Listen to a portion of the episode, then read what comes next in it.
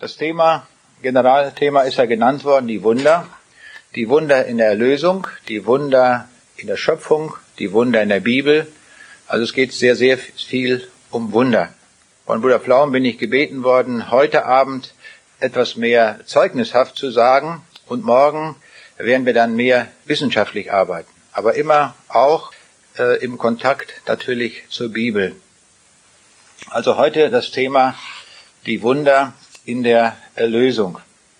Bei dem Wort Erlösung oder Erlösen steckt ja das Wort lösen drin. Und das bedeutet ja, dass wir irgendwo gebunden sind. Das ist schon vom Sprachlichen her so zu sehen. Wir alle haben irgendwelche Bindungen. Das fängt schon bei jungen Leuten an. Wenn die von zu Hause ausziehen, dann lösen sie sich vom Elternhaus und werden dann plötzlich selbstständig. Das ist auch gut so. Oder wie es bei mir der Fall ist, seit März bin ich gelöst von meinem Berufsleben.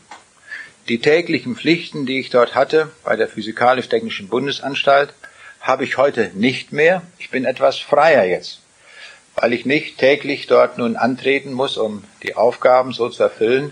Wir sehen also, dass wir mancherlei Bindungen haben, wenn wir hier in dieser Welt leben.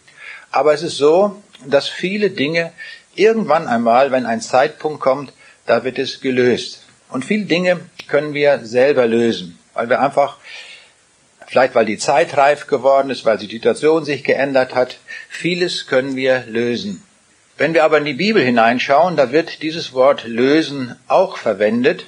Und zwar noch mit den zwei Buchstaben davor. Es ist die Rede vom Erlösen. Und wenn wir in der Bibel nachschauen und was Erlösen bedeutet, dann sehen wir, es gibt zwei große Bereiche, wovon wir erlöst werden. Das sind einmal zeitliche Bindungen, von denen wir gelöst werden. Aber das Allergrößte und Wichtigste ist, dass wir ewigkeitlich gelöst sind und erlöst sind. Zunächst einige Beispiele für das Zeitliche, wo wir zeitlich erlöst werden. Dazu finden wir einige Bibelstellen, die uns das deutlich machen. Im Alten Testament im Buch Micha, Kapitel 4, Vers 10, dort lesen wir, dort wird dich der Herr erlösen von den Feinden. Die Leute waren also gebunden von den Feinden, aber hier verspricht Gott, er wird sie erlösen von den Feinden, sodass dieser, diese Konfrontation mit den Feinden dann nicht mehr gegeben ist. Oder in Titus 2, Vers 14 steht, auf dass er uns erlöste von aller Ungerechtigkeit. Also auch von Ungerechtigkeiten kann man erlöst werden. Und das ist sehr wichtig. Wir leben in einer Welt, kann man sagen, voller Ungerechtigkeit. Und wenn wir davon erlöst werden, dann ist das eine ganz wichtige Sache, die die Bibel uns hier so mitteilt. Im Vater Unser, da steht in, in Matthäus 6, Vers 13, da steht, erlöse uns von dem Übel. Wir, lesen, wir leben also in einer Welt gebunden an mancherlei Übeln, die uns Not machen. Und in diesem Gebet bitten wir den Herrn darum, dass er uns von diesem Übel erlöst, dass wir frei werden davon. Das sind alles Negativbindungen, von denen wir los sein müssen. So sehen wir, das sind alles zeitliche Dinge. Von einem Feind werden wir zeitlich erlöst, sodass es gibt auch manchmal Personen, die in unserem Leben auftreten, die unseren Lebensweg kreuzen, die uns feindlich gesonnen sind, wo wir viel Mühe haben. Das kann auch in den Gemeinden passieren, leider, dass wir da auch Auseinandersetzungen haben und große Not haben. Aber es kommt irgendwann der Zeitpunkt, das ist nicht ewig, dann sind wir erlöst davon. Und wer schon einige Jahre hinter sich gebracht hat, der kann von vielen Problemen äh, sprechen, die sich so im Laufe der Zeit äh, gelöst haben und dass man davon erlöst worden ist. Und das dann als, empfindet man dann stets als eine Befreiung. Das sind die zeitlichen Dinge, von denen wir erlöst werden. Aber das Größte, wovon die Bibel spricht, das ist die ewige Erlösung. Denn durch die Sünde sind wir alle ewig gebunden an die Verdammung, an die Verlorenheit. Das ist ein Begriff, den man heute schon kaum noch verwendet. Kaum jemand spricht noch von der Hölle. Jesus hat sehr oft davon gesprochen. Und gerade vor der Hölle, davor müssen wir erlöst sein.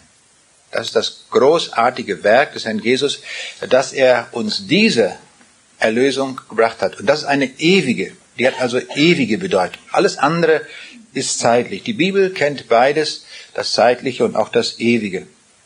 Der Jesus hat uns die Erlösung gebracht von der Sünde, die uns geknechtet hat und gebunden hat. Und wegen der Sünde befinden wir uns in einem ewigen Fluch. Und diesen, e, von diesem ewigen Fluch sind wir durch Jesus erlöst. Lukas 1, Vers 68, da heißt es, er hat uns besucht und erlöst sein Volk. Damit ist das gemeint, diese ewige Erlösung. Dazu ist der Jesus in diese Welt gekommen.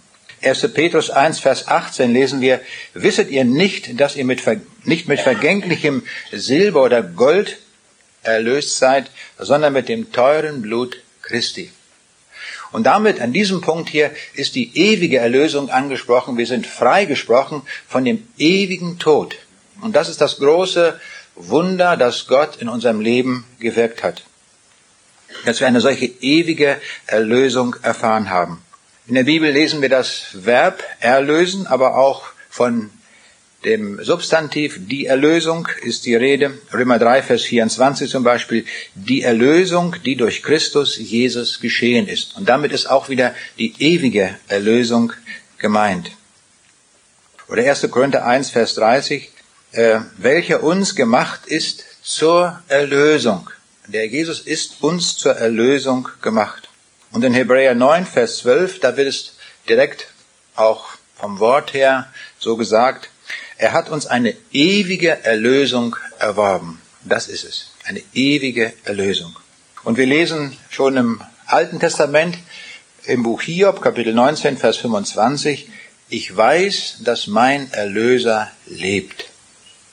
Und das ist wichtig für uns, dass wir das wissen in einer Zeit, wo man alle möglichen Erlösungsmöglichkeiten anbietet. Und die Bibel sagt, und da wollen wir einseitig sein und bleiben. Es gibt nur eine einzige wirkliche Erlösung und das ist die, die durch den Herrn Jesus geschehen ist. Eine andere gibt es nicht. Wir können tausend Religionen in unserer Welt haben und die haben wir tatsächlich, aber keine bringt Erlösung. Sie bleiben alle ohne Ausnahme in der Verlorenheit stecken. Das ist die Tragik unserer Zeit. Aber ich meine, es ist auch ein großer Auftrag für uns, wenn wir wissen, dass die einzige Möglichkeit, ewig erlöst zu sein, für ewig im Himmel zu sein, ist eine dermaßen große Herausforderung für uns, denn wir sind ja letztlich nur eine kleine Gruppe in dieser Welt, dass wir es uns nicht leisten können, unsere Zeit mit belanglosen Dingen zu vergeuden, sondern dass wir gerufen sind zu einem Dienst, der andere Menschen ruft und in den Himmel bringt. Neulich sagte mir ein junger Mensch und sagte, ich habe gefragt, was so das Ziel des Lebens ist. Und dann sagte die Betreffende mir, ich möchte so leben, dass am Ende wenigstens ein Mensch weniger in der Hölle ist. Fand ich prima. So eine Zielsetzung. Wenn das unser Ziel ist, dass einer weniger in der Hölle ist. Das ist das, was uns die Bibel auch sagt. Geht hinaus in alle Welt und verkündigt den Menschen die Botschaft des Heils, weil keine andere retten wird. Wenn irgendeine Religion oder irgendeine Idee den Menschen vor der ewigen Verlorenheit retten könnte, dann hätte Gott es gesagt. Als Jesus im Garten Gethsemane war, da war es ein schwerer Gang, den Jesus vor sich hatte zum Kreuz. Und er hat innig gebetet, Vater, wenn es möglich ist, wenn du eine einzige Idee oder Möglichkeit hast, dass ich nicht an das Kreuz muss, bitte Vater, sag es. Was hat der Vater gesagt? Gar nichts. Geschwiegen. War auch nicht nötig. Er wusste alles. Er wusste, dass es nur diesen einen Weg der Lösung gibt und keinen anderen. Der Vater hat nicht gesagt, wenn ihr noch einige tausend Kilometer weiter nach Osten geht, da in Indien, die haben fertige Religionen, die haben Buddhismus und Hinduismus, die haben alles schon fertig. Wenn ihr dorthin geht und das tut, was die euch da sagen werden, kommt in den Himmel, hat er nicht gesagt. Und darum ging Jesus den Weg konsequent bis zum Kreuz und bis er ausgesprochen hat, es ist vollbracht. Und damit war die einzige Erlösungsmöglichkeit des Menschen erworben, errungen, am Kreuz errungen. Und Jesus, so stelle ich mir das vor, hat für jede einzelne Sünde extra bezahlt. Für jede Lüge, zu der wir fähig sind, für jeden Gedanken, den wir haben, der vor Gott nicht in Ordnung ist, für jedes Gebot, was wir übertreten in unserem Leben. Alles hat er durchlitten und darum war das so schwer. Und darum hat er gesagt, mein Gott, mein Gott, warum hast du mich verlassen? Das war eine schwere Arbeit. Und darum lesen wir auch im Alten Testament, wo es heißt, du hast mir Mühe gemacht, mit deinen Sünden und mit deinen Missetaten. Das war es eigentlich. Wenn wir über den Sündenfall, da kam ja die Sünde in die Welt, und über die Herkunft des Bösen nachdenken, da kommen wir an Grenzen, wo wir einfach das nicht endgültig lösen. Ich hielt neulich einen Vortrag, kommt jemand auf mich zu und sagt, wenn Sie mir das jemals erklären können, dann schreiben Sie es mir doch hin. Und wenn es in ein paar Jahren ist, warum hat Gott dort im Garten Eden einen Baum aufgestellt, oder zwei sogar, von denen man nicht essen sollte, und er hat ihn nicht geschützt? Warum nicht? Warum hat er sie nicht geschützt? Er hätte doch, was wir immer so tun in jeder Fabrik, nicht wahr, wenn da Zahnräder sind oder irgendein Riemen da läuft, nicht wahr, wo man reinkommen kann, das ist ja heute Stand der Technik, dann wird eine Schutzvorrichtung gebaut und das wird abgesichert, sodass da niemand mit der Hand reinkommen kann oder dass niemand verletzt wird. Das machen wir überall. Nur Gott ist nicht zu verstehen. Der lässt, der baut keinen Zaun rum, gar nichts, überhaupt nichts. Er sagt nur, tut das nicht. Das alles. Und das ist ein Punkt, den wir menschlich nicht nachvollziehen können, nicht verstehen können. Und doch, muss ich sagen, habe ich ein klein wenig an Jesus daran gelernt und verstanden, weil Jesus am Kreuz war in der höchsten Stufe der Versuchung. Er hätte vom Kreuz, Kreuz runtersteigen können. Er hätte einfach sagen können, das ist mir zu schwer. Ich tue es nicht. Der Berg ist mir zu hoch. Die Last ist mir zu groß. Ich tue es doch nicht. Und stieg runter. Er hat es nicht gemacht. Er konnte in Freiheit entscheiden, dass er es nicht macht aber durchgehalten. Und daran können wir etwas sehen, dass Jesus den Willen des Vaters vollständig erfüllt hat. Und darum, weil im ersten Johannesbrief steht, dass wir dem Herrn Jesus gleichgestaltet sein werden im Himmel, ist für mich die allerhöchste Verheißung. Ich kann das gar nicht begreifen, dass das einmal uns blühen wird, möchte ich mal sagen, dass uns das geschenkt war, dem Herrn Jesus gleich zu sein. Das können wir doch gar nicht fassen. Das ist, deswegen mussten wir auch den gleichen Freiheitsgrad haben wie er dass wir in völliger Freiheit sündigen konnten oder gehorsam sein konnten. Das war letztlich der Punkt. Vielleicht ist das die Lösung dafür, dass Gott da nicht einen Schutzwall oder einen Zaun rumgebaut hat, sondern einfach das freigegeben hat. Der Punkt geht noch ein Stück weit zurück, denn derjenige, der dort im Garten Eden, das war ja nicht das Paradies, wird manchmal gesagt das Paradies, das war der Garten Eden. Im Garten Eden war ja die Schlange und das war, wer dahinter steckte, war der Teufel. Man kann ja jetzt sagen, schon viel früher, wie kam eigentlich das Böse in die Welt? Oder genauer gesagt, wie kam das Böse in den Himmel? Denn der Satan war ein Lichtengel und die Bibel sagt, er ist ja im Himmel gefallen und hat sogar noch ein Drittel des Himmels mit sich gerissen. Etwas, was wir auch letztlich nicht verstehen können. Ich habe viel darüber nachgedacht. Er hätte auch eigentlich wissen müssen, weil der Satan ja ein Lichtengel war, ein sehr hoher sogar, er hätte doch wissen müssen, was ihm dadurch passiert, wenn er sein will wie Gott. Wenn er diese gleiche Macht haben wollte, hätte er wissen müssen, dass er zu Fall gebracht werden kann und ewig in der Hölle verstoßen wird. Hätte er doch eigentlich wissen müssen, oder? Ich bin zu dem Ergebnis gekommen, das hätte er wissen müssen. Das hat er auch gewusst. Denn so hoch war seine Intelligenz, dass er die Gesetzmäßigkeiten Gottes kannte und darum hat er genau gewusst, wie er zu Fall gebracht werden kann. Und hat sich über, er wusste, er kann nur dadurch zu Fall gebracht werden, wenn der Sohn Gottes auf die Erde geht, Mensch wird sich total erniedrigt, also völlig, was einem Gott überhaupt nicht angemessen ist, so tief runtergeht und an einem Kreuz elendig stirbt als Verfluchter. Und da hat er sich überlegt, das wird er nicht tun. So stelle ich mir das vor. Das ist jetzt nur meine Vorstellung. Das wird er nicht tun. Und dann hat er es gewagt. Hat er gesagt, dann werde ich also das riskieren, mich zu erheben über Gott und auch andere Engel noch mit verführen. Und er hat sich mächtig getäuscht. Er hat nicht erahnt, mit welch einer großen Liebe der Jesus uns gefallenen Menschen noch geliebt hat, obwohl wir gefallen waren. Er hat gesagt, ich werde alles tun, damit mir diese Geschöpfe nicht in die Hölle kommen. Und ich werde zu ihnen gehen, ich werde wirklich Mensch werden. Ich lasse mich bespucken, ich lasse mich schlagen. Alles können die Leute mit mir machen. Aber ich werde durchhalten und ich werde bis zum letzten Heller jede Sünde bezahlen. Und damit hatte der Satan nicht gerechnet, dass Jesus sowas tun würde. Aber das hat er getan und darum ist er zu Fall gekommen. Wir sehen also, die Erlösung ist etwas, das kann noch nicht einmal der höchste Lichtengel verstehen und schon gar nicht begreifen, dass der Sohn Gottes das ausführen wird. Das ist für mich das größte Wunder der Erlösung, dass der Jesus das getan hat. Wer bin ich denn, dass er das für mich tut? Kann ich nicht begreifen. Da komme ich echt an eine Grenze. Das muss eine so unvorstellbar große Liebe sein, die wir mit Worten nicht ausmessen können.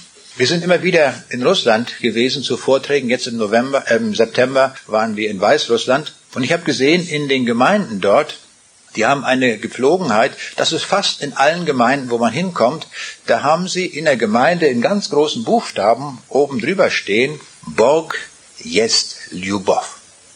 Gott ist die Liebe. Und das finde ich eine sehr markante, eine sehr markante Aussage. Gott ist die Liebe. Das ist der tiefe Grund. Und Jesus ja auch. Er ist die Liebe in Person. Und die Liebe ist der einzige Grund, warum er die Erlösung für uns erwirkt hat. Es gibt keinen anderen Grund. Die Liebe hat ihn getrieben. Eine unvorstellbare Liebe.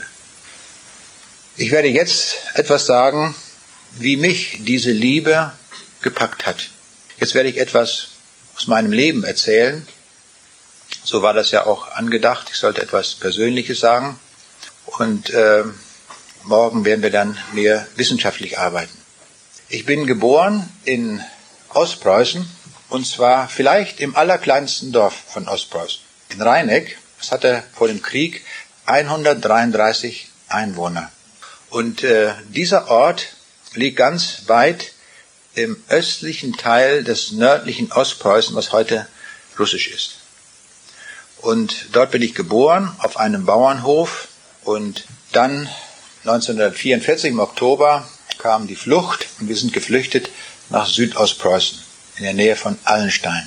Und dort in Südostpreußen haben wir gewohnt und wir kennen das, oder mindestens haben wir gehört, die Jüngern davon, dass bis zum letzten Augenblick die Parolen immer auf Sieg gestellt waren. Wir werden siegen, wir werden siegen.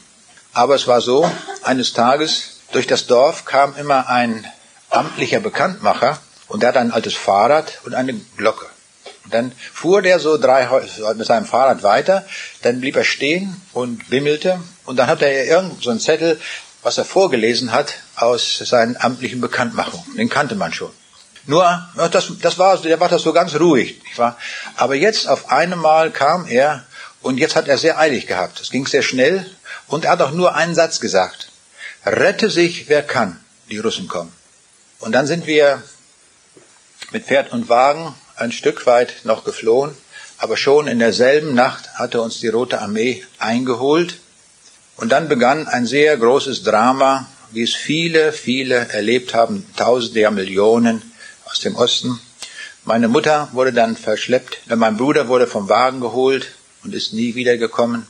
Dann kamen wir zurück wieder in das Dorf, wo wir gewohnt hatten. Und dann wurden eines Tages, da waren ja nur Mütter oder Frauen und Kinder und Greise noch. Alles andere war ja im Krieg. Und eines Tages hieß es, alle mal raus aus das Dorf. Und das klang alles so gut. dass man dachte, jetzt gibt's Arbeit, jetzt gibt was zu essen. Aber es war nicht so. Dann haben die all die Leute zusammengeholt äh, auf dem Dorfplatz und dann haben die sortiert. Wer noch einigermaßen arbeiten konnte oder so aussah, also insbesondere Frauen, wurden aussortiert, aber niemand wusste das. Die wurden aussortiert und die wurden dann abtransportiert in die Sowjetunion. Aber das wusste niemand. Und immer dann, wenn so zehn, äh, wenn sie zehn Mütter rausgesucht haben, dann hat man gesagt, hat man eine Frau genommen und gesagt, für die Kinder, die da alle drum standen, du Mutter für alle. So lief das dann und die anderen wurden abtransportiert. Und so habe ich das auch erlebt. So ist meine Mutter auch verschleppt worden dann und ich habe sie nie wieder gesehen. Wir haben später herausbekommen, dass sie nach wenigen Tagen in der Ukraine gestorben ist. An Typhus oder irgendetwas, was damals so gang und gäbe war. Wir sind dann später, Ende 45, mit, äh, von den Polen ausgewiesen worden äh, und kamen dann hier in den Westen. Zunächst mal bis in der Nähe von Rostock. Aber da gab es so etwas wie Familienzusammenführung. Und ich, ich war mit meiner Tante dort, meine Tante und äh, eine Cousine, also zwei Tanten muss ich sagen, zwei Tanten und eine Cousine und ich, wir waren also der Rest von zwei Familien, die übrig geblieben waren. Und dann äh, mein Cousin, der ja älter war und der auch schon Soldat war, hat man gesagt, der ist jetzt irgendwo in Eckernförde, also in Schleswig-Holstein. Und dann hatte meine Tante beantragt eine Familienzusammenführung und das lief auch. Und dann wurde ein Transport zusammengestellt. So war das damals in der sowjetisch besetzten Zone. Und der Zug fuhr und fuhr, kam nach Lübeck. In Lübeck wurden wir alle entlaust. Mit allem möglichen Pulver und so weiter. Wurden wir erstmal eingemeindet ins deutsche, äh, Westdeutschland. Und dann fuhr der Zug weiter bis nach Nibel. Und in Nibel liegt also der, fast an der Nordseeküste. Da hieß es, alle umsteigen in die Kleinbahn rein. Und dann alle Mann in die Kleinbahn rein. Die Kleinbahn fuhr ein paar Kilometer bis nach Dagebüll. Und Dagebüll ist die Mole, um nach Wiekerfürth zu fahren. Und wir hatten, das war von den Polen so, es war nicht äh, erlaubt, etwas mitzunehmen, nur das, was man am Körper hatte. Und wir hatten einen Marmeladeneimer, den wir dort mitgenommen hatten. Das war alles. Da war eine Tasse drin und vielleicht noch ein bisschen Unterwäsche. Das war so alles. Und dann auf einmal hieß es, jetzt alle aus der Kleinbahn raus. Es wurde ja weiter nichts gesagt. Und aufs Schiff. Und das war so eine, ein Durcheinander, dass man in dem Augenblick sagte, äh, schon völlig kopflos war, nachdem man, was man alles schon erlebt hatte, dann blieb in der Kleinbahn das letzte Hab und Gut, nämlich dieser Marmeladeneimer, noch stehen. Auf Nimmerwiedersehen. So sind wir also so, wie wir waren, auf das Schiff gelangt und kamen dort auf die Insel Wieg auf Föhr an. Und das war dann der Anfang hier im Westen. So haben wir das dann erlebt. Ich war vollweise zu dieser Zeit weil meine Mutter ja weg war.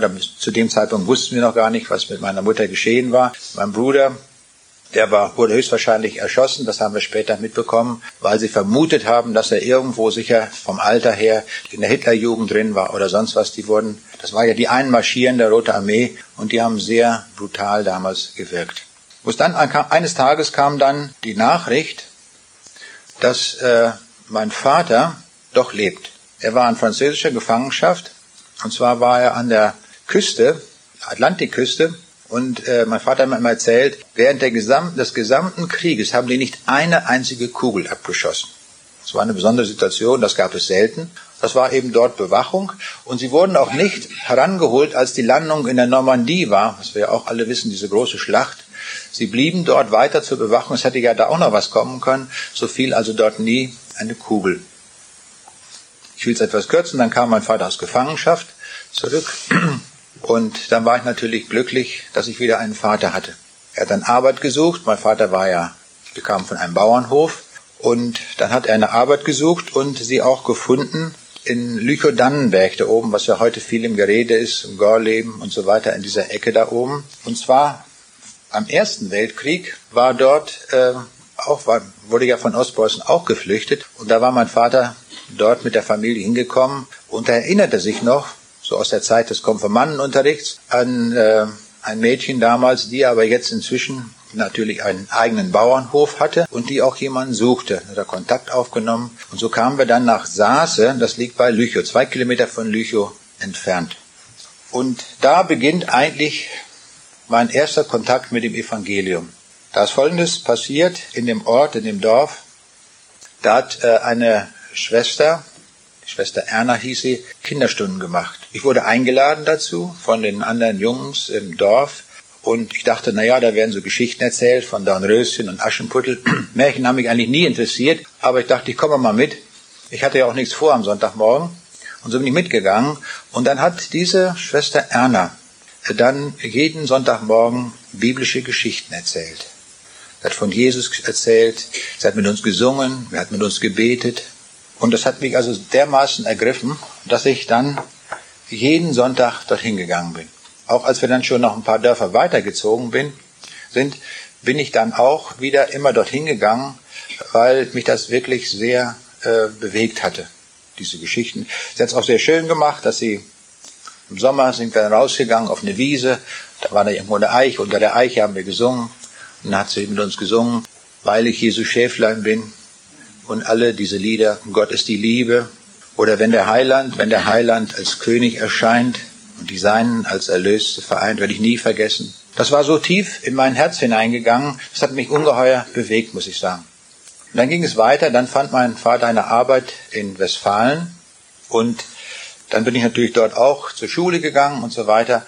Und dort war es so, dass zunächst einmal der Religionsunterricht ein kritischer war. Da hat man dann das alles gelernt von der Aufklärung und Lessing, der das alles in Frage gestellt hat, was in der Bibel steht. Und das musste man dann auch alles lernen. Das ging dann alles so durch. Und dann kam bei mir so die, der, der Moment, wo ich dachte, schade, dass diese Geschichten, die die Schwester Erna uns immer erzählt hat, dass die nicht wahr sind. Schade. Das war also eine so dermaßen große Enttäuschung, die ich da erlebt habe äh, durch diese äh, die Schule. Auch der Konfirmandenunterricht hat also nichts beigetragen, um etwas vom Evangelium mitzukriegen. Wir mussten einfach nur da Verse auswendig lernen, aber ohne das näher oder irgendwie, dass das so erklärt wurde, dass das irgendwie eine Hilfe war. Das war so die Situation. Zu der Schwester Erna muss ich noch sagen, dass sie ein Zimmer hatte auf einem Bauernhof von etwa fünf Quadratmetern. Und das war gleichzeitig Schlafzimmer, Küche, Wohnzimmer und alles. Da hatte sie, in diesem kleinen Zimmer hat sie einfach die Kinder des Dorfes eingeladen. Das war ihr ein Anliegen, dass äh, Kinder das Evangelium hören. Und das hat sie gemacht. Da hat sie vor dem Bett so einen kleinen Vorgang, Vorhang gehabt, der wurde zugezogen. Wir Jungs sind dann rübergegangen in die gegenüberliegende Kneipe und haben dort äh, Bänke geholt, die haben, haben wir reingestellt, ja gar keine Sitzgelegenheit, haben wir ein paar Bänke geholt und dann saßen wir da auf zwei oder drei Bänken da und sie hat dann die Bibel in der Hand gehabt und hat uns diese Geschichten erzählt. Sie war eine Gemeindeschwester, die also von Dorf zu Dorf zog mit ihrem Fahrrad und Kranke betreut hat. Sterbende und alle möglichen Leute hat sie betreut und hat dort einen sehr guten Dienst getan. Aber das Besondere war eben, dass sie das Evangelium dann weitergegeben hat. Ja, dann ging das weiter. Ich will es jetzt abkürzen, damit ich hier nicht bis morgen früh rede. Sein Leben ist ja voll gefüllt. Irgendwann einmal ähm, ging es dann weiter.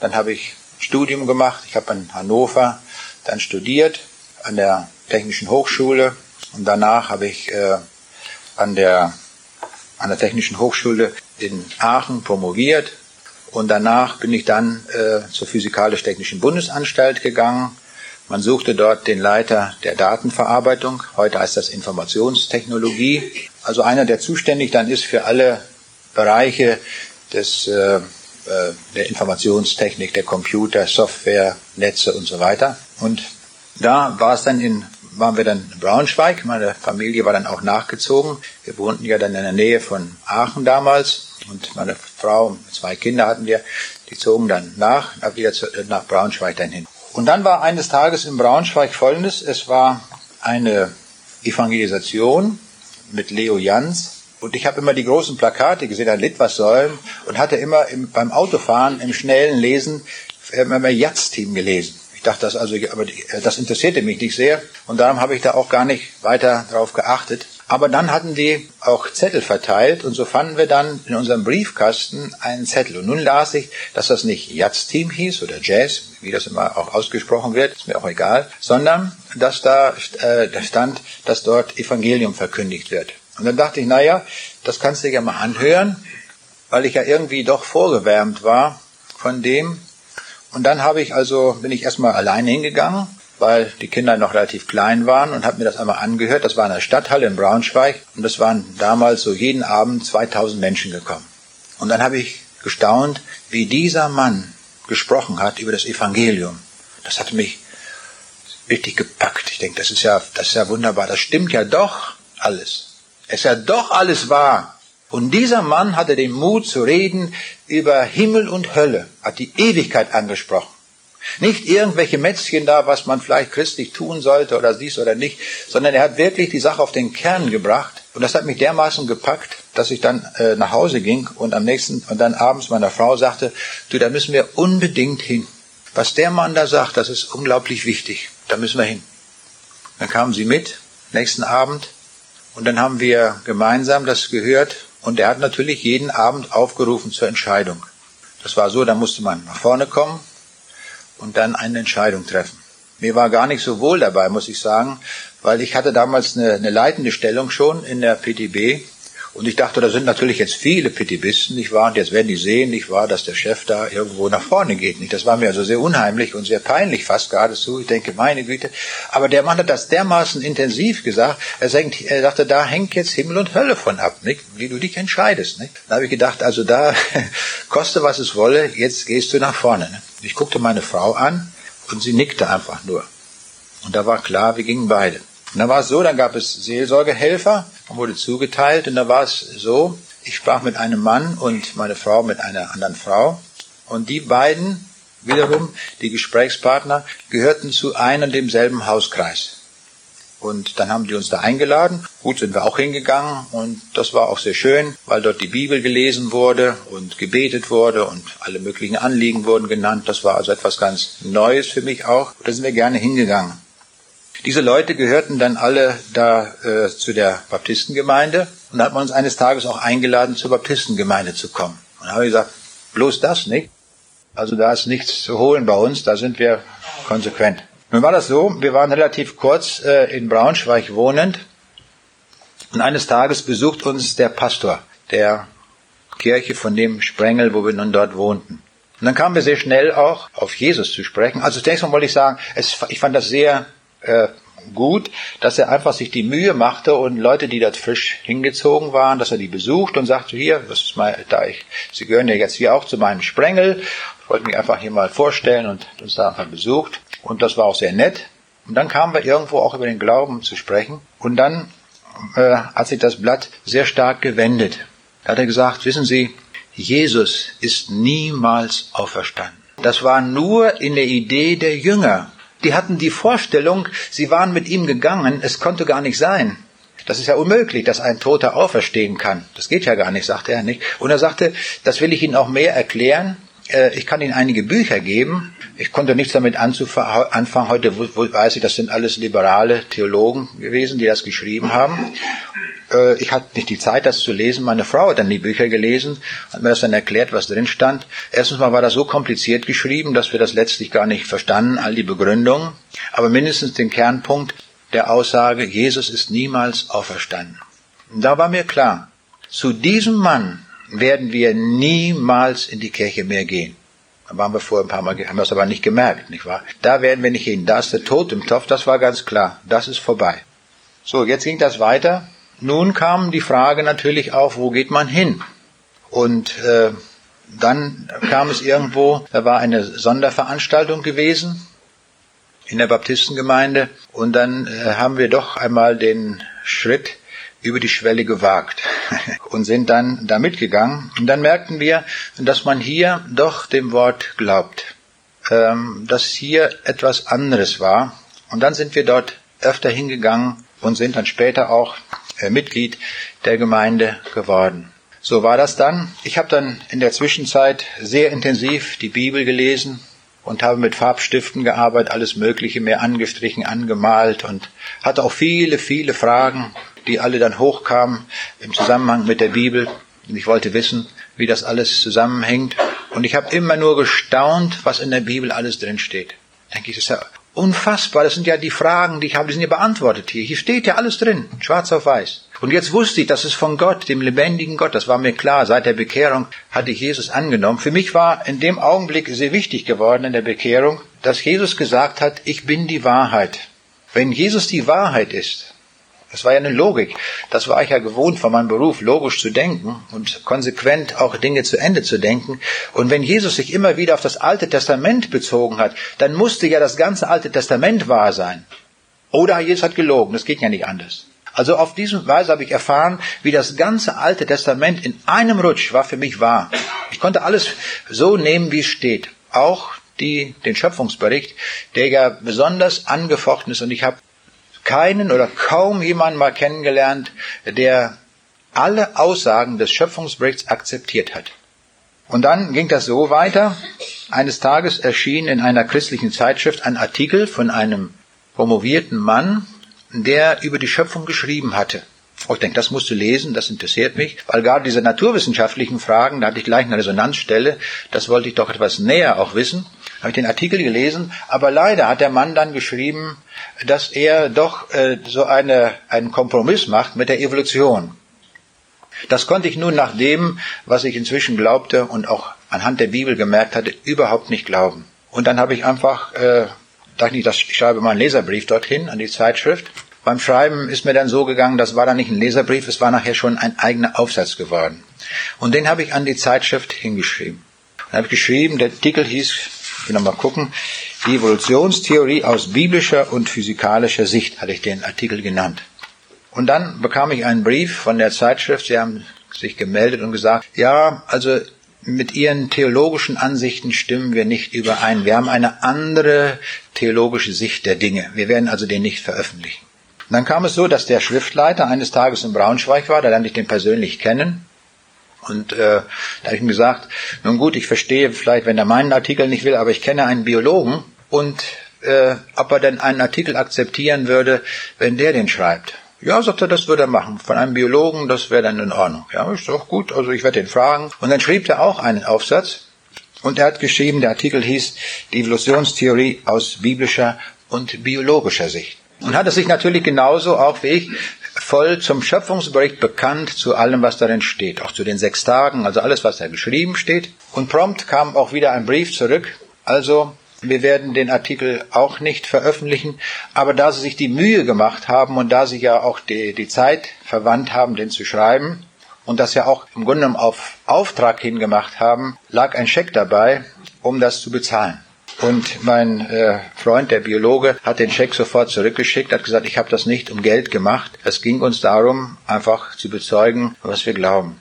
Also war das Ding nur nicht erschienen. Nun hatten wir zwei Aufsätze so in der Schublade liegen und die blieben einfach liegen und wir wussten nicht, was wir damit machen sollten. Die lagen einfach da. Und dann gab es in Braunschweig äh, so eine ein Zentrum für Drogentherapie und die haben auch eine kleine Druckerei gehabt, wo also alles möglich gedruckt wurde, da irgendwelche Visitenkarten oder kleinere Heftchen oder sonst was wurde so als Arbeitstherapie dort gemacht. Und dann haben wir diese beiden Aufsätze denen dort hingegeben und die haben die also sozusagen mit Kusshand gedruckt. Machen wir prima, machen wir. Und ich habe mal dieses Heft mitgebracht, das ist ja schon ja sehr lange her, das ist so etwa 19 74, Moment mal, wann ist das erschienen? Nee, 77 war es erschienen. Und da hieß das Heftchen Schöpfung oder Evolution. so ein kleines Heftchen mit diesen beiden Aufsätzen. Weil die Leute da nicht so geübt waren, das sieht man hier schon am Druckbild, das geht hier bis ganz unten runter, das war also alles nicht schön, es war einfach mal so gedruckt. Und die haben so etwa 3000 von diesen Heftchen gedruckt. Und auf einmal bekam ich etliche Rückmeldungen, sogar aus der damaligen DDR bekam ich Rückmeldungen von Leuten, die das gelesen hatten und die waren irgendwie vom Inhalt da angetan. Oh, ich denke, ist erstaunlich. Ne? Ich habe da mal so einen, so einen Aufsatz geschrieben, gleich geht das so los, wie das ist. Ne? Und eines Tages, dauerte gar nicht lange, bekam ich einen Brief von einem christlichen Verlag und die hatten auch das Heft gesehen und die haben gesagt, können Sie nicht mal das ein bisschen ausführlicher schreiben, denn das würden wir gerne als Taschenbuch rausgeben. Und den Kollegen auch angesprochen, ja, so das machen wir. Wir werden das ein bisschen erweitern dann wird daraus ein Taschenbuch. Und das ist dieses Taschenbuch. Das gibt's inzwischen schon gar nicht mehr. War das erste, das hieß dann auch Schöpfung oder Evolution und so ein kleines Taschenbuch. Einfach mal so die Gedanken zusammengestellt. Und damit war eigentlich ein Stein ins Rollen gekommen, von dem ich nie gedacht habe, dass er rollt. Habe ich nie gedacht. Ich muss dazu sagen, dass ich eigentlich nie gerne geschrieben habe. In der Schule habe ich lieber zehn Mathematikarbeiten geschrieben als nur einen einzigen Aufsatz. Wenn das zu tauschen gewesen wäre, hätte ich immer gemacht. Mathematik war für mich gar kein Problem. Das habe ich also so äh, im Nu gelöst, die Aufgaben. Aber diese Aufsätze, das war immer ein Angehen. Und dann immer diese blöden Themen, nicht, wo man sagt, da, was soll ich da denn nur zu sagen? Und so hat man sich da einen abgequält, aber nun gut, man muss ja durch diese Mühle auch durch. Ich will damit nur sagen, dass mich das überhaupt nicht äh, gereizt hat, irgendwas mal zu schreiben. Und dann, eines Tages, als dieses Büchlein nun raus war, bekam ich Besuch von einem Mann, der ist sicherlich hier in Süddeutschland bekannt, das ist der Horst Beck. Und der aus Beck hatte sich eine Netzkarte gekauft und kam also jetzt auch eines Tages zu mir und er fragte so, was ich mache. Er hat das Buch gelesen. Habe ich ihm so gezeigt, dass ich auch hier und da Vorträge halte. Habe ihm ein paar Folien gezeigt. Und dann hat er gesagt, ob ich das nicht mal etwas äh, ausführlicher schreiben könnte, um das mal so als ein Buch rauszugeben. Und das haben wir dann auch gemacht. Ich dann gemacht und das war dann das Buch, hieß es damals Logos oder Chaos ist inzwischen mehrfach überarbeitet worden, existiert immer noch bis heute. Heute heißt das in sechs Tagen vom Chaos zum Menschen. Und so bin ich eigentlich zum Schreiben gekommen, wo ich nie mit gerechnet hatte. Es sind immer mehr Bücher geworden, weil ich nach Vorträgen immer wieder gefragt worden bin, können Sie das nicht mal irgendwie zusammenschreiben, dass man das mal irgendwie auch mal nochmal nachlesen kann, auch gerade diese wissenschaftlichen Dinge. Und so bin ich eigentlich dazu gekommen, dann ans Schreiben. Ich staune jetzt, was heute daraus geworden ist. Es ist für mich völlig unbegreiflich, sage ich wirklich. Inzwischen sind das so mehr als zehn Bücher geworden. Und die Bücher sind in mehreren Sprachen übersetzt. Und wir sind oft in Russland gewesen und haben viele Bücher dort mit hingenommen, die wir dort verteilt haben an Menschen. Jetzt muss ich auch mal erzählen, wie das dazu kam.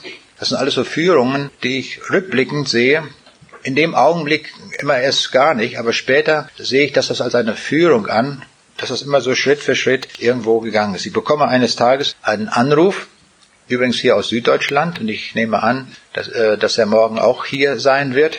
Und äh, am anderen Ende meldet sich jemand und sagt, ja, ich bin in Russland geboren, ich kann die russische Sprache sehr gut, ich habe da was von Ihren Büchern gelesen. Wären Sie bereit, mal mit mir mitzukommen nach Russland? Um dort solche Vorträge zu halten. Ich kann das übersetzen, also das ist keine Frage, das kriegen wir alles hin, gar kein Problem. Ich sage, gut, das können wir mal überlegen. Aber ich sagte, rufen Sie mich doch mal in ein paar Tagen wieder an. Ich will darüber auch nochmal nachdenken. Nicht so auf Anhieb das so gleich entscheiden. Da rief der an und habe ich gesagt, gut, das machen wir. Und dann waren wir gleich am Anfang, gleich nach der Wende, als die Sowjetunion zusammenbrach, sind wir gleich dort gewesen, in Moskau. Wir waren dann in Kirgisien, in äh, Kasachstan, im, in Nordostpreußen, in meiner Heimat also auch, wo ich geboren bin, 50 Jahre etwa, nachdem wir dort weg sind, kam ich an den Ort wieder hin, also im Land, wo ich geboren bin, wo jetzt heute Russen leben. Und wir haben diesen Menschen das Evangelium gesagt. Zunächst mal muss ich sagen, war es mir etwas komisch, als äh, dieser Anruf kam, nach Russland zu gehen, weil ja Russland in besonderer Weise auch meiner Familie tiefe Spuren des Leides hinterlassen hat. Das war mir erstmal doch ein großes Problem. Aber als wir dann einmal da waren und gesehen haben, wie viele Menschen sich auf den Weg gemacht haben zu Jesus hin, ganz anders als hier in Deutschland, wie wir es dort erlebt haben, dann haben wir gemerkt, Gott liebt alle Menschen. Egal aus welcher Nation, aus welchen Stämmen sie auch kommen. Letztlich kommen sie alle aus der Sünde und sie alle brauchen die Erlösung. Und das ist eben wichtig, dass wir den Menschen gute Botschaft bringen, egal aus welchem Stamm, aus welchem Land sie kommen, dass sie Errettung finden. Da sind wir wieder beim Thema, bei der Erlösung. Und da will ich einfach jetzt nochmal so ein paar Dinge herausgreifen, was wir erlebt haben dort in den Ländern. Wir waren in Kasachstan gewesen und ich habe natürlich dadurch sehr viel als Wissenschaftler äh, stand mir die Tür natürlich völlig offen für Universitäten. Und Normalerweise sind dort wenig Professoren aus Deutschland, die dort Vorträge halten, vielleicht gar nicht. Und wenn dann, äh, so sind wir mal empfangen worden, jetzt kommt ein Gelehrter aus Deutschland, auf den müsst ihr hören, so ungefähr. Das ist also das Image. Und dann haben wir den Leuten dort das Evangelium gesagt. Und ich erinnere mich noch an eine Vorlesung, es war voll gefüllt, es war in Kasachstan, in Karaganda. Und da sah man alle möglichen Nationalitäten, an der Weite der Schlitzaugen konnte man sehen, ob das Tataren oder Kirgisen, das war ja alles ein Völkergemisch, dort waren. Alles war gemischt, versammelt dort in dem Hörsaal. Und dann haben wir dort so einen wissenschaftlichen Vortrag gehalten, aber mit Evangelium. Und am Ende, ich denke, was macht man mit diesen Leuten? Die hören das zum allerersten Mal. Wie kann man jetzt diese Leute zur Entscheidung rufen. Und da muss man spontan reagieren dort. Das, das kann man nicht vorbereiten. Nicht, das geht alles nicht. Da habe ich einfach mal gesagt, Leute, wenn ihr das begriffen habt und diesem Jesus folgen wollt, steht doch einfach mal auf. Und da war ich bewegt. Es war über die Hälfte der Studenten und auch Professoren, die aufstanden. Also eine große Offenheit, die wir erlebt haben. Wir sind dann zwei Jahre später wieder in Kasachstan gewesen, wieder an derselben Uni.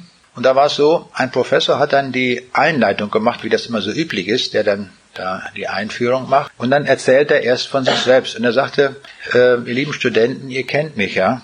Ich habe hier an dieser Universität jahrelang die Vorlesung gehalten, wissenschaftlicher Atheismus. Das war seit Khrushchevs Zeiten war das Pflicht in der gesamten Sowjetunion, egal welches Fach man studiert hat, man musste immer das Fach wissenschaftlicher Atheismus belegen. Und er war nun so ein Professor für wissenschaftlichen Atheismus. Und nun in dieser Stunde, als wir dort da waren, erzählt er jetzt, da kam der Aufruf aufzustehen, wer diesem Jesus folgen will. Er sagte, ich weiß heute noch nicht, was mit mir passiert ist. Ich musste aufstehen. Da stand dieser Mann auf und hat sich dadurch bekehrt.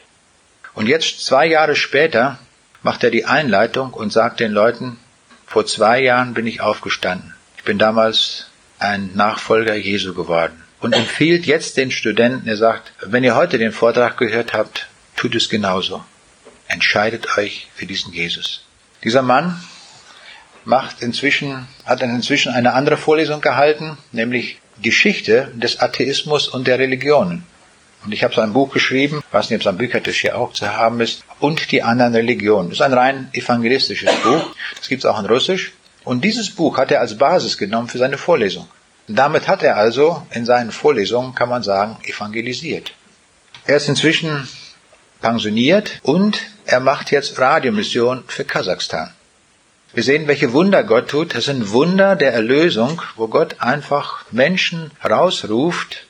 Ist ein Geheimnis für uns. Ich kann das nicht begreifen, warum der und warum der andere nicht. Vielleicht sein Nebenmann gar nicht. Das wissen wir nicht, das können wir nie ergründen. Aber das ist eben das Wunder auch der Lösung, dass Gott Menschen ruft, aber sie auch in den Dienst nimmt. Das ist wichtig. Dass wir nicht nur Privatchristen werden, sondern das ist an diesem Beispiel so schön zu sehen. Er hat dann den Herrn angenommen und sagt das jetzt vielen anderen Menschen auch weiter.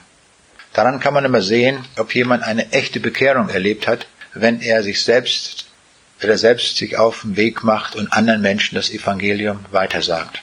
Ich möchte noch ein Beispiel sagen, was wir auch erlebt haben. Wunder der Erlösung. Wir waren in Königsberg zu einer Evangelisation gewesen und äh, dann hatte ich den Wunsch geäußert, dass wir doch an einem Tag einmal äh, dorthin fahren könnten, wo ich geboren bin. Ich wusste schon von meinen Verwandten, dass ein Heimatort Rheineck nicht mehr existiert.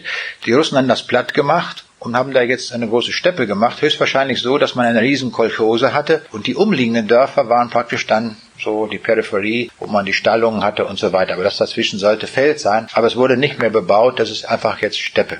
Aber ich wollte es mal sehen und dann haben die Russen uns einen ganz alten Bus zur Verfügung gestellt und sind damit uns dorthin gefahren und als wir dann dort ankamen, dann habe ich eben das so gesehen. Aber auf der, der Bus, der war so alt und so klapperig, dass wir jedes Mal, wenn wir irgendwo an der Ampel standen, dass der Bus nur durch Gebet wieder in Gang zu kriegen war. Also so ein altes Ding war das. Und nun passiert uns auch das auf der Hinfahrt, äh, durch, als wir durch Kombinden fuhren, da ist uns dann auch der Ganghebel abgebrochen. Und ja, was machen wir? Und da war nun glücklicherweise ein Russe da auf der Straße, der sagt, ich habe eine Bohrmaschine und wir können das dann bohren, dass man den Ganghebel durchbohrt und dann einen Splint reinsteckt so notdürftig wieder flickt und dann geht das wieder. Und dann haben wir es auch so gemacht und fuhren nun mit diesem so reparierten Ganghebel weiter, sind also bis nach Rheineck gekommen und auf der Rückfahrt kommen wir durch Insterburg und in Insterburg passiert uns nochmal ein Malheur. Der Ganghebel bricht, weil jetzt das Material so schwach geworden wird, nochmal durch. Jetzt war mit Bohren nichts mehr möglich, weil ja das Material schon so geschwächt war. Jetzt half nur noch Schweizen. Und wir fanden tatsächlich auch da wieder jemanden, der so einen Schweißapparat hatte und dann konnte das also da in einiger Zeit repariert werden. Nun, wir waren da mit einigen Mitarbeitern dorthin gefahren und hatten in dem Bus noch einige Bücher in Russisch mit. Und zwar dieses Buch, was hier auch liegt, Fragen immer wieder gestellt werden. in Russisch. Ich will mal schätzen, das waren so 30 Bücher vielleicht. Und diese 30 Bücher haben wir dort auf der Straße, wer da so kam, weitergegeben. Dem einen, dem eins und so weiter. Und die haben es auch genommen und war erledigt. Und jetzt war so, zwei Jahre später fahren wir wieder nach Nordostpreußen, um dort wieder zu evangelisieren und hatten dann äh, Vorträge auch in Insterburg. Also in dieser Stadt, wo uns dieses Malheur passiert war. Aber nun hatten wir viele Bücher mit und haben nun diese Bücher dort einfach so auf der Straße verteilt. Wer dort einfach kam, bekam so ein solches Buch. Das war gleichzeitig eine Einladung, auch abends zu der Veranstaltung zu kommen im Kulturhaus, wo früher also kommunistische Propaganda betrieben wurde. Und äh, wir verteilen die Bücher da so und auf einmal kommt ein junger Mann, ich schätze so 30 Jahre alt etwa, und er sagt, das Buch habe ich schon. Ich gucke aus allen Wolken, ich denke, meine Güte, wo soll der das Buch herhaben? Ich frage ihn ne, über den Übersetzer. Und da sagt er, das haben Sie mir doch gegeben. Wusste gar nicht, was los war. Und dann holt er das aus seiner Aktentasche, die er bei sich hat, holt das raus, schlägt auf und sagt, hier ist doch Ihr Name geschrieben. Da hatte der damals, das wusste ich überhaupt nicht mehr, als er ihm das gegeben hat, wollte er ein Autogramm haben. Und da hat er gezeigt, das stimmt. Das Buch war völlig zerlesen, das ist durch zig Hände gegangen. Und dann erzählt ihm, er sagt, wissen Sie, ich habe das Buch gelesen und da steht drin, wie man zum Glauben an Jesus kommen kann. Ich habe das genauso gemacht, wie es steht. Ich habe mich damals bekehrt. Und jetzt frage ich einmal die Mathematiker hier unter uns, äh, wie groß ist die Wahrscheinlichkeit, wenn man in irgendeinem beliebigen Ort 30 Bücher verteilt, zwei Jahre später dort wieder hinkommt und die Frage ist jetzt, wie groß ist die Wahrscheinlichkeit, dass wir jetzt einen treffen, obwohl wir an ganz anderer Stelle der Stadt sind, der da gerade vorbeigeht, der das Buch bei sich hat und der uns bezeugt, dass er dadurch zum Glauben gekommen ist. Das ist Mathematik Gottes, oder? Das können wir nicht mehr ausrechnen. Das ist Wunder der Erlösung. Da sind wir wieder im Thema. Noch ein Beispiel, das haben wir jetzt vor vier Wochen erlebt. Da waren wir in Weißrussland gewesen, in verschiedenen Städten, in Minsk, in Pinsk, in Brest und in Kobrin, also vier Städte dort in Weißrussland. Und äh, ein besonders schönes Erlebnis hatten wir in der Stadt Pinsk. Pinsk ist übrigens die Partnerstadt von Altena in Westfalen. Ist das bekannt? Altena, Westfalen? Manche kennen das, ja. Ist eine Burg, Burg Altena. Und das ist, da gibt's ja Städtepartnerschaften. Und die haben die Städtepartnerschaft mit der Stadt Pinsk. Und eines Tages kommt eine Gruppe aus Pinsk und die werden dann in Familien einquartiert. Und unter denen, die einquartiert werden, auch ein Direktor einer Schule mit 1500 Schülern. Er kommt dorthin, diese Familie, und wo er einquartiert ist, das ist eine christliche Familie. Was tun die? Die besorgen ihm die Bücher, Fragen und die anderen, die ich in Russisch, äh, die es in Russisch gibt, von mir, äh, die haben sich besorgt und dem guten Mann mitgegeben. Was macht er? Er liest die. Wir kommen jetzt nach Pinsk dort an. Es gibt die Möglichkeit eines Kontaktes dorthin zu der Schule, wo er Direktor ist, und er übergibt uns dort die Schulklasse, wo wir dort reden dürfen. Ganze Schulstunde. Alle sind da. Und wir verkündigen dort das Evangelium. Hinterher sagt er, also, wir machen noch jetzt eine, wir werden noch alle Lehrer zusammenholen, das war schon nachmittags, und halten Sie doch nochmal so einen Vortrag auch für die Lehrer. Das ist kein Problem, wir sind ja hier dazu, machen wir. Dann haben wir für die Lehrer auch nochmal da seinen Vortrag gehalten und hinterher waren Fragen möglich. Und dann kommen viele Fragen, aus allen Ecken kamen die Fragen, die Lehrer. Und er war mir aufgefallen, hatte besonders viele Fragen gestellt, auch sehr genau Fragen der Erlösung und so weiter. Wie ist das mit den verschiedenen Kirchen? Wie ist das einzuordnen? Wie ist das Judentum zu sehen und die anderen Religionen? Also ganz, ganz genaue Fragen hatte der. Die stellte der alle.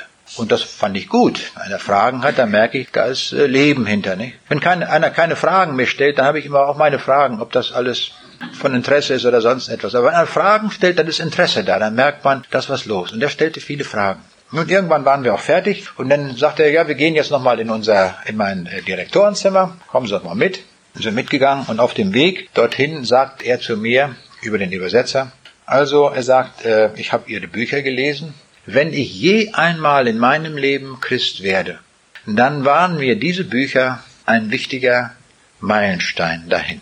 Oh, ich sage, da freue ich mich drüber, wenn das so ist, wenn Sie dadurch was mitbekommen haben. Wir kommen in sein Direktorenzimmer, nehmen dort Platz und dann erzähle ich ihm eine Geschichte. Ich sage, ich habe den Eindruck aus den Gesprächen und den Fragen, die er immer wieder stellt, dass Sie ganz persönlich im Neuen Testament vorkommen. Und guckt er erstmal. Ja, ich sage, bestimmt. Ich sage, da war ein Mann, der kam zu Jesus und der hat gute Fragen gestellt und der hat auch gute Antworten gegeben. Und dann sagt Jesus zu den Jüngern, schaut euch mal diesen Mann an, der ist vom Reich Gottes nicht mehr fern.